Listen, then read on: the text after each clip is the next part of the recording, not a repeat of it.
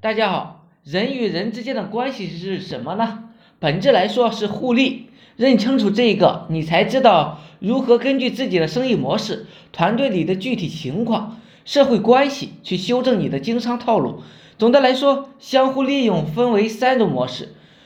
相互利用不是贬义词，这是一个再正常不过的一个词语。希望大家呢不要带有有色眼镜来看待。第一种模式是实际上是。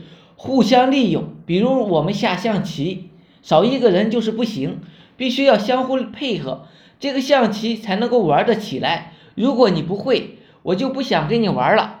再比如，我们一同组建一个团队，做一个产品，我会销售，你会做产品，这就是相互利用。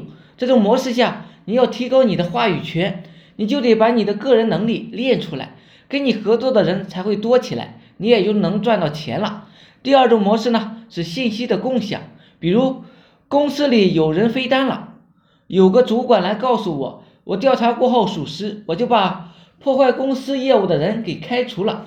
当然，我会对这个主管另眼相看，并且奖励。再比如我们在网络上聚集粉丝，你需要分享很多有价值的信息，比如如何的赚钱，如何的营销，如何当领导，如何创业。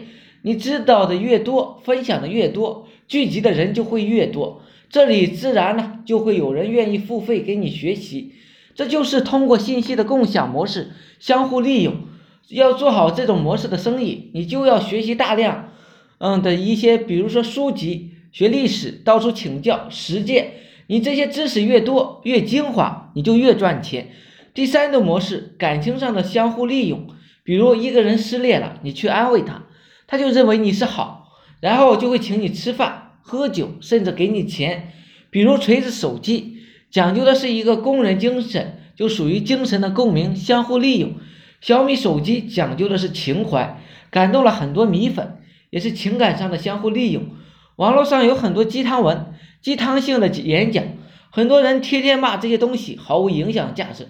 其实别人压根就不需要弄出营养价值，别人就是为了安慰某些人。然后赚某些人的钱而已。这种赚钱模式，你需要对一某一人群的感情波动理解的非常的清晰。你自己也是一个感性的人，多愁善感，细心如发，轻轻松松的捕捉到某些些人的情感波动，讲出一些人的想听的话，然后你就会吸引很多的粉丝，你也就能赚钱了。郭敬明、韩寒，很多妇女之友，很多女性作家。都是靠这个本事吃饭的。